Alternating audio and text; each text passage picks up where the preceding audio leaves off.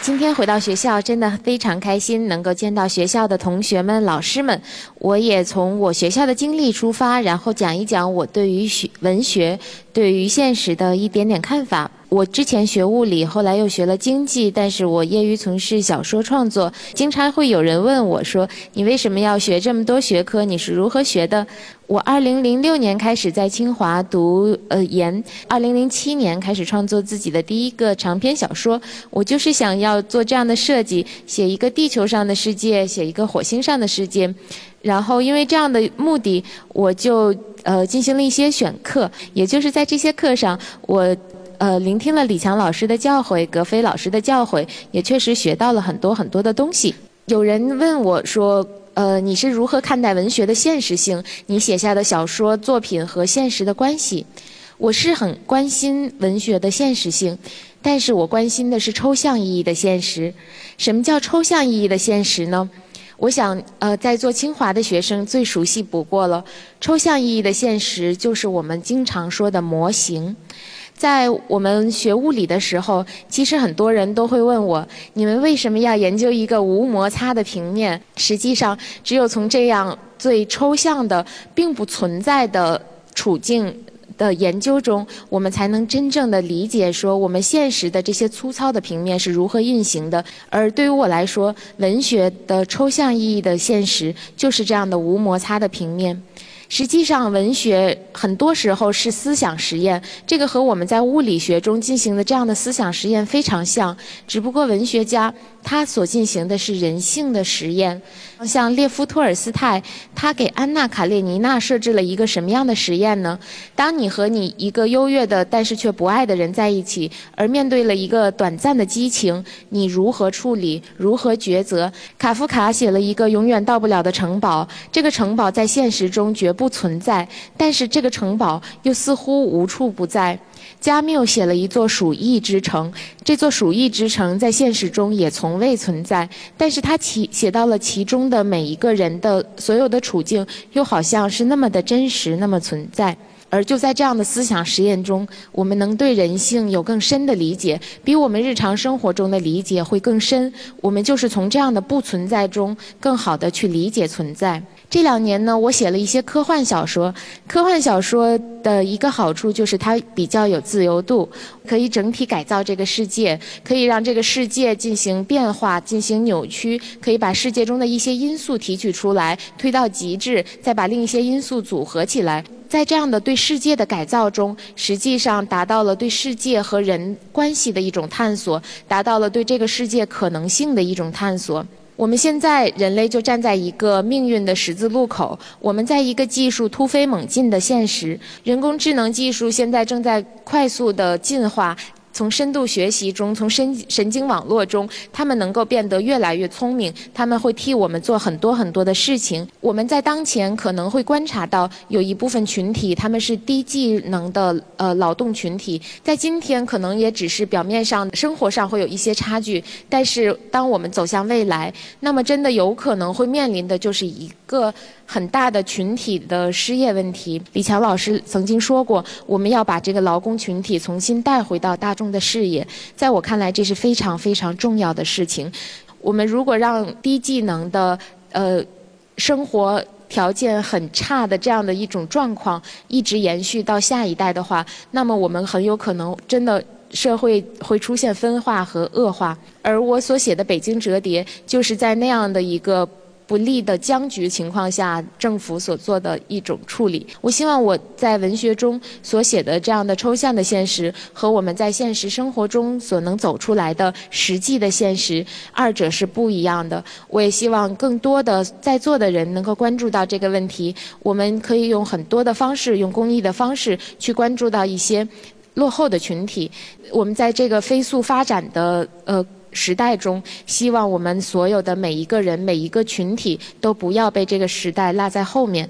文学它永远只是提出一个抽象的问题，它提供一个抽象的呃模型作为一种可能性，但是真正的现实要靠我们每一个人实际上去走出来。清华的一句话我一直觉得非常正确：行胜于言。未来是怎么样，靠我们每一个人去创造。非常感谢，谢谢大家。呃，这是呃警方已经签好名的书啊，让我给他带上来送给两位老师。呃，两位老师应该都已经看过这本书了哈。呃，警方刚才提到选修过李强老师和葛飞老师的课，葛飞老师还记得警方听你的课吗？啊，当然，就是我的那个写作课上，我记得他来过。嗯。然后后来他也到我办公室。我们还有过一个比较长时间的一个交谈啊，后来也也也不断的给我他的新作品也给我看啊。其实现在想起来的话，真的还蛮感谢格飞老师能够给我回应。所以其实，在对一个写作的呃初学者来说，在最开始是有很多很多很多不足，有一两句鼓励，可能就是一个坚持下去的动力。在你写这个北京折叠的时候，有没有受到社会分层理论的影响？对，是会有一些影响的，尤其是呃，李强老师是讲有一句话我印象很深，就实际上这个劳工群体在这些年实际上是被研究人呃经常是忽视的一个群体，我们日常生活中也可能就没有在我们的视野中，所以将一些我们看不见的。带回到我们的视野中，这个就是很对我来说是有很有触动的一个一句话。所以今天呢，这个警方带了这两本书给两位老师，我想可能也有点交卷的意思哈。所以我们这个呃，是不是请两位老师对这本书啊做一下评价？我觉得警方呢，他写的这个就是《折叠北京》，应该说呢，就是解释了呢，就是。目前我们社会现实很强烈的一个东西，就是社会分层现象。所以从这个意义上来说呢，也是对社会一种警示，就是一个社会呢，还是应该流动，呃，还是流动起来。如果真的到这样封闭起来，第一空间就在第一空间生活，第二空间在第二空间生活，第三空间呢完全被封闭起来的话。那对于未来说还是很可怕的。李强老师做了这么多年的社会分层研究，但是这本小说两万字的小说，就引起大家对社会分层这么强烈的一种共鸣和一种强烈的热议哈，这可能也是显示了我们这个文学的力量，是吧？刚刚听你听那个警方在讲演的时候，他提到一个概念，他说他关注的现实是抽象的。所以我觉得他写的不仅仅是北京，实际上包含了我们整个世界的非常多的问题。这种流动的困难，就是这种这种阶层的这种固化的这种东西，他做了非常形象化的一个描述。这说明他对目前的这个他所感知到的这个现实世界的这个这个判断，我认为这个判断是准确的，啊，是有他的重要的发现。呃，刚才我们讲到这个呃，就是北京折叠的这个现实性的问题哈。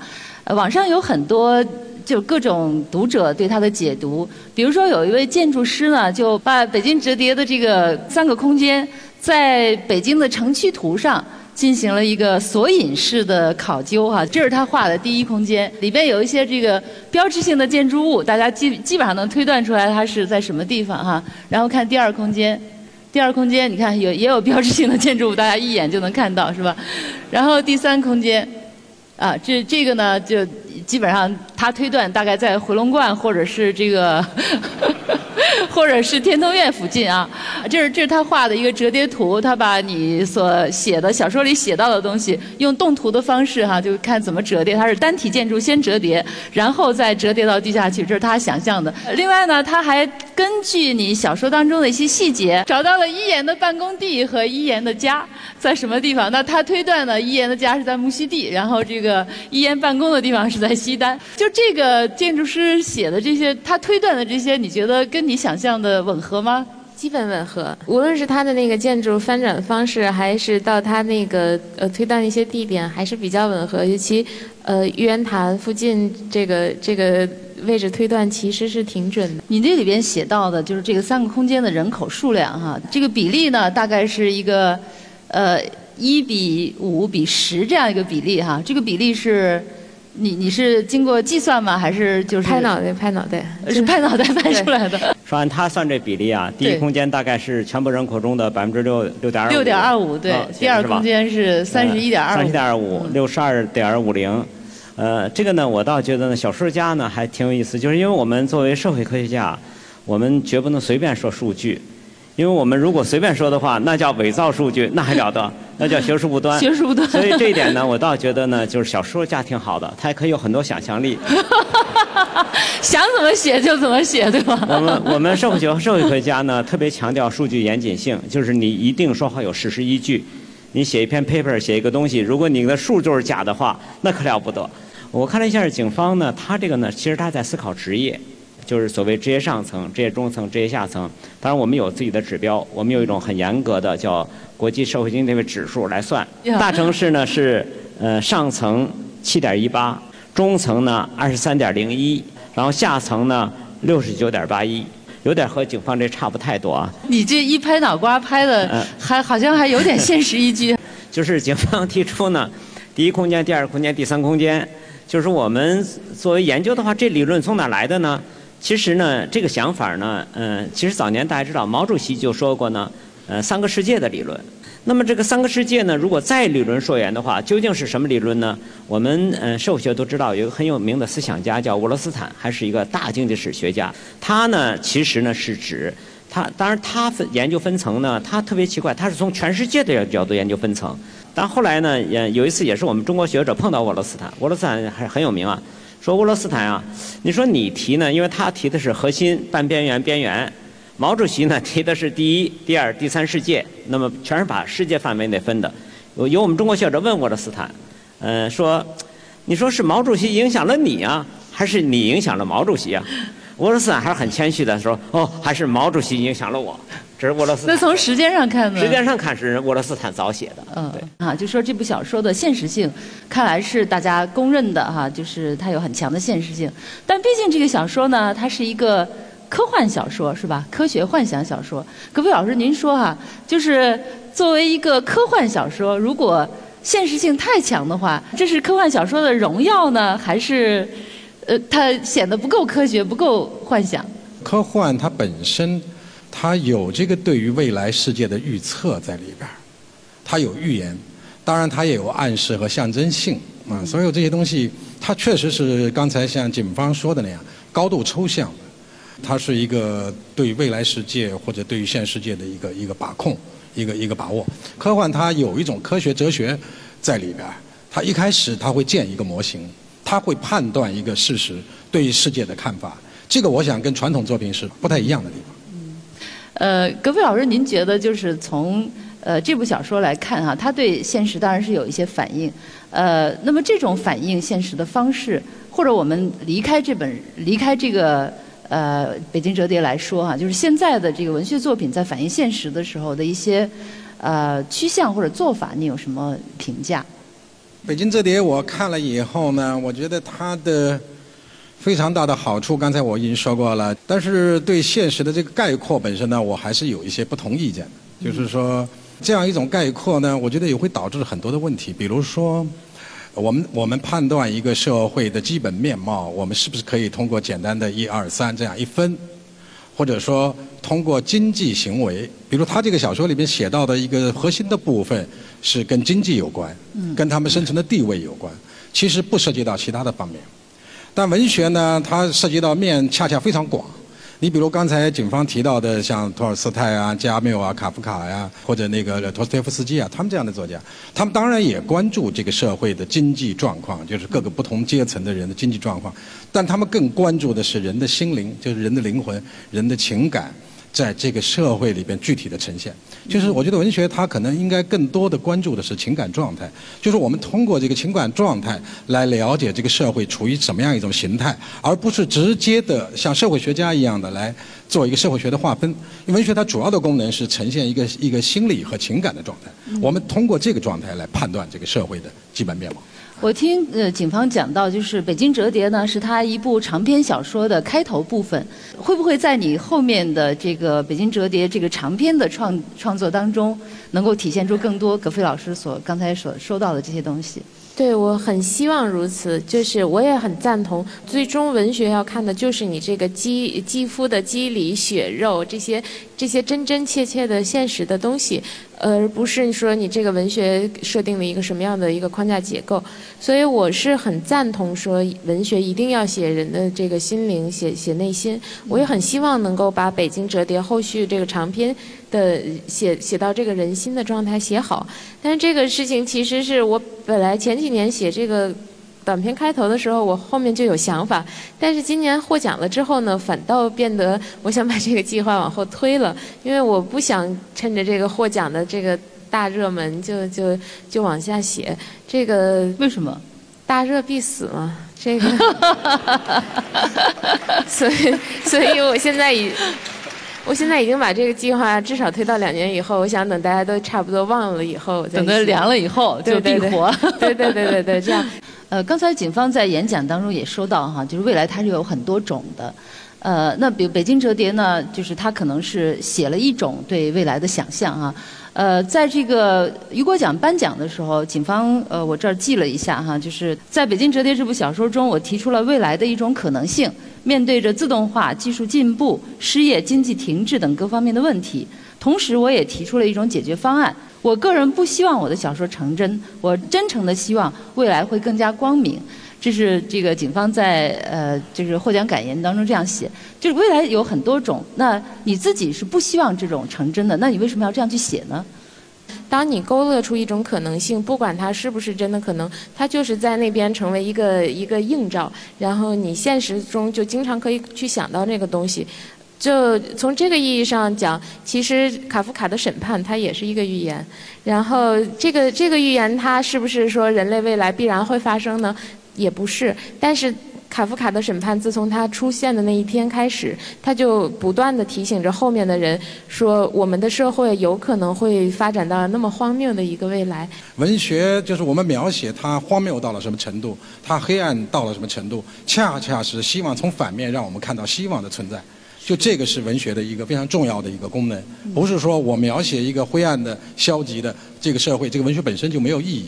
它对人还是有很重要的警示，还是会给我们带来很多的反思。所以今天呃，应该北京折叠已经起到了它的作用哈，就是对于现实的这种警示的作用。大家之所以去索引啊，去这个做各种调侃啊，可能也是在其中感到了某种危机。警方讲到了这样的一种未来哈，就是北京折叠的这样一种未来。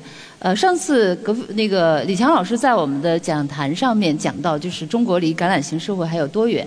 呃，就是讲到说，二零五零年有可能中国会走到一个橄榄型社会。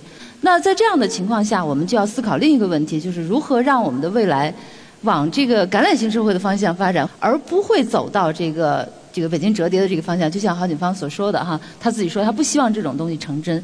那我们如何做就可以不让北京折叠的这种情况成真？我们都知道呢，就是说一个社会的活力呢，来自它的流动。最近呢，呃，很多社会学家的数据研究也确实有点忧虑，就是所谓叫阶层固化。任何一个很有这个成就的社会呢，都是源于这件事情，就是它创造了社会更多的流动渠道。那么，为了创造这个流动渠道呢，就是社会把它的财富和资本调到哪里去？工农不讲不问，我分成两部分，一部分呢，我认为是福利保障的、精准扶贫应该的，但这个东西呢，不是特别激发社会活力。我认为最激发活社会活力呢，就是我们多创造公共资源共享平台。比如说，你你那个国家图书馆应该开放，但后来呢，就是发现呢，你要去借书的话，他肯定问你你是什么学历啊，什么样的话，结果还是不能很大的共享。如果共享，就意味着呢。中国每一个人，哪怕是一个打工的子弟，他也能够跟别人一样享受这样一个资源。其实对这个对于他的发展是非常非常有利的。一方面是要留出上升渠道，让呃底层的人能够向上流动；另一方面就是要把这个资源共享啊，共享到所有的人群。呃，警方现在好像你的本职工作也是在做类似这样方面的工作，是吧？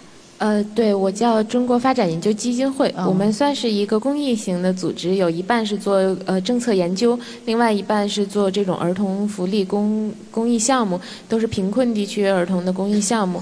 另外就是我在私底下，目前也正在和一些朋友，都是有志于做公益的，我们也在探索自己做社会企业，都是呃针对这种贫困地区的儿童，然后针对他们的心理辅导。我有的时候也会在想，这个人心的状态，这个意。意愿上面，然后有很多时候很大的问题在于，你可能拿去一些书给他们，他们也未必会真的想看。这个就在于说，当你的生活本身是很困顿的时候，你其实没有那么多的闲情逸致、花闲工夫来看书。只有是说，他觉得这个东西真的能切切实实改变他的命运，他他通过这样的一些学习，他能有。改善自己生活可能性的这样的渠道的话，那他的那个动力才会很强。就像我最开始说，There's a will, there's a way，就这个 will 没有了，对，所以这个 way 可能也就。是的，是的。然后要是这样的话，真的有可能会形成一种呃自我循环的固化。他所能做的事情也只是在这个群体内部的身份的流动，但是这个群体本身仍然是一个很庞大的弱势群体。那我们听一听葛飞老师的见解。我刚才觉得我很同意警方的意见，我觉得这个东西从根本上来讲呢，不能解决问题。比如说我说到分层的问题，我觉得首先简单的分层，实际上这就是对穷人的一种一种不尊重。比如说，当我拿着一大笔钱，当我作为一个老板，我拿了钱跑到一个像偏僻的地方去揪住他们的时候，托斯托夫斯基曾经在在那个《卡拉马佐夫兄弟》里面写过这个东西，就是被救助的人会会感觉到强烈的羞辱。他会有一种羞辱感，嗯，所以我觉得怎么样一种很多救助的时候还要孩子们在上面表演感恩的心啊。对，我就觉得这种东西我们可能没有感觉到这种羞辱，但是但是我觉得在这个文学作品里面有非常多的这个这个反应。我呢是大概四五年前去印度，印度呢它的底层研究做得非常好。他们是把一些作家、艺术家、画家、导演这些重要的艺术界人士直接去跟这些孩子做朋友，每个星期一次，然后呢跟他们一起来讨论这个世界的问题，来讨论文学问题、讨论哲学问题。然后我们中国这些作家去的时候呢，那些孩子在在在跟我们聊天的时候，你发现他们每个人都很有尊严，他们嘴里经常会提到德里达的书，会得到福柯的书。会对西方理论很熟。多大的孩子？呃，就就有的十几岁，有的七八岁。所以，所以我觉得印度它的这个底层研究啊，我觉得这方面给应该给我们很多的启示。我们当然需要做希望小学，希望要对农村的这些赤贫的孩子，马上给他们强大的这个经济上的救助，给他们书包，给他们食物，这个非常重要。但是，我觉得光有这个东西是是不够的，是不够的。我觉得根本的是要把穷人当人看。就是说，你要特别的尊重他，他跟你一样的。那么这个东西呢，我我我是觉得，从文学来讲，或者从社会的帮扶救助来讲，其实有很多的思路。我觉得这个我们可以打开眼界。嗯，这个对警方你们今后基金会的工作应该也会有一些启发。对，我觉得最重要的就是人人的投入。之前的呃。太多年，我们一直都太在意，就是一些实际实物，然后呃一些钱或者是一些物质给到那边，甚至是那边也有建一些电脑学校呀等等，但实际上真的利用都很低。真正需要的就是人过去，这种正面对面的去沟通、去聊天的话，其实就都是很大的财富。有的时候呢，人会被自己现有的嗯眼界所局限。局限到了他自己并不知道自己还有这样的选择，所以这样的话就是呃成为一个内部循环，他就不太知道说外部的信息是什么样的。所以有的时候真的是这种人的关怀、人的信息，真的有人去了，其实就比什么都重要。葛飞老师，您觉得我们能够有可能超越这样的一种呃分层的状态吗？实际上，在社会发展过程中，有不同的模型，有不同的模式。我们今天的这个模型实际上是跟经济挂钩的，而且挂钩的非常非常的这个这个一种垄断性的一种挂钩，非常紧密。那么这个过程里边就会造成我们说的所有人都朝着一个狭窄的道路去走，这个社会的发展是不可持续的，所以必须提出新的一些思考。我觉得当然也可以从古代、从其他不同的文明文化里边来吸取，啊，吸取它的这样的一些智慧啊，我觉得这个都非常非常重要。啊，非常感谢几位老师，我们现在进入到提问的环节。呃，十二排零二号的同学问哈，有人说自古以来社会分层本来就是存在的，不同的阶层各自安好，哪怕知道各自的存在，但并不透明。呃，不是我们的社会出现了问题，而是互联网让不同阶层如此透明的展现在全世界面前。所谓寒门再难出贵子，其实从此而来，呃，从来如此。不知道你们是怎么看？我们请李强老师回答这个问题。呃，我们知道呢，就是说，呃，社会分层现象呢，确实是与人类呃发生以来就一直存在的。因为我们过去以为呢，说氏族部落的时候就没有分层啊，其实呢，最早原始部落也是有分层的。其实呢，我们即使呃人们研究那个大猩猩，结果发现大猩猩里面的那个那个分层也是挺明显的。所以可见呢，就是分层这个现象并不可怕。那么核心呢，实际上就是两个问题。第一个呢，就是说社会上可能在各种各样的资源配置上会有一些差异。嗯。但第二个方面呢，就是讲呢，社会上的所有的分工的任何一个位置上的人呢，其实大家在人文的身份地位上应该平等的。其实呢，从这个意义上来说呢，你不管是什么样的人，其实呢，大家都应该尊重别人。所以，社会尊重是基本的一个常识。这个李强老师说到，就是人人都受到尊重哈，听上去好像是一个这个比较比较大的一个课题。但是如果人人都尊重别人，这个人人都受到尊重，也就能做到了啊。我们这个呃提问问问一个比较轻松的问题啊。有一位化名叫陶课堂的同学，这个这位同学我们就不请你站起来了哈，你站起来就暴露了。他想知道学姐以前每天睡几个小时，怎么能修那么多课？对我其实一直都睡觉还蛮少的。在本在那个博士期间，我自己一个人住宿舍，就更没人管我了。晚上可能也睡挺晚的。然后，对我当时睡得晚，大家都差不多是吧？关键是起得晚不晚。我我一我一般情况在不自己不设闹铃的情况下，也能六点之前自然醒。哇，你看这个北京折叠获雨果奖，你们有没有哇？这个早上起来六点钟起床就哇。这位是印小萌同学，五排二十三座的，呃，他说我是清华大学人文学院六字班的新生，和格飞教授一样来自江苏镇江。在我的印象中，江南三部曲和北京折叠都有非常明鲜明的地域特征。想问格飞教授，呃，写作者自己所生活的这片地域空间。会对他写作产生多大的什么样的影响？对，特别重要，就是因为原来我们有一个固定的生活地点，就是我们就是说称为故乡的这么一个生活地点。然后你离开镇江以后，我离开镇江以后很多年，我会有这么一个地方，有这么一个故乡，所以我不断的牵挂，会不断的回去。所以可能我的大部分作品都跟这个地方有关啊。就跟莫言跟这个高密的关系啊，这个一样啊，所以我是觉得对于传统的，像至少像我们这代人写作的来讲，这个这个地域特别特别重要。对今天的读者来讲，这个这个情况会发生很大的变化，因为我们生活在比如说大城市里面，我们有的时候可能会在国外生活，我们这个这个流动性非常大，呃，我们不会对某一个地方会产生很强烈的，比如说一种依赖感。那么，比如说这这种有取之不竭的写作的源泉，会会有一种流动性，所以我觉得这恐怕是我们未来文学所要面对的一个问题。呃，讲到未来呢，这个话题就多了哈，因为未来它的可能性是无限多的。呃，景芳他在写他的小说哈，一个科幻小说，可能葛飞老师也在做他的创作，一个小说当中的未来。就取决于这个小说家今天是怎么写的，但是现实当中的未来可能就取决于我们今天的人是怎么做的。所以也希望我们每个人哈都能够为一个更公平、更加合理的结构社会结构，为一个更公平、更美好的未来，能做我们今天所做的事情。呃，今天我们现场的部分呢就到这儿，谢谢大家，谢谢三位，谢谢。